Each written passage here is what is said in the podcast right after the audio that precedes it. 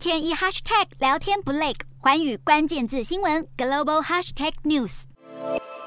联合国五月份曾派遣人权事务高级官员远赴新疆考察，如今考察的报告出炉。路透社却报道，北京当局希望阻止联合国这份新疆报告公诸于世。这个消息获得了三名外交官和一名人权专家的证实，只是这四位都不愿意具名。去新疆考察的是人权事务高级官员巴舍莱，由于当时姿态过于委婉，外界大批巴舍莱这趟新疆行根本是洗白中国政权的暴行。而后在全球超过两百三十个人权团体的联署抨击下，巴舍莱出面表示放弃寻求连任。虽然不再寻求连任，但巴舍莱承诺在八月卸任前会发表新疆人权报告。这份报告也会谈论中国对待少数族裔维吾尔族的方式。根据路透社报道，消息一出后，中国在六月底就开始向日内瓦的外交圈发送书信。内容是严重关切巴舍莱将发表的新疆报告，认为这会将新疆问题政治化，还有伤害联合国和会员国之间的合作，力图阻止报告公诸于世，并要求各国签署支持。对此，中国驻日内瓦代表团发言人刘玉印拒绝回应任何有关这份书信的问题，只说有将近一百个国家在新疆相关问题上支持中国，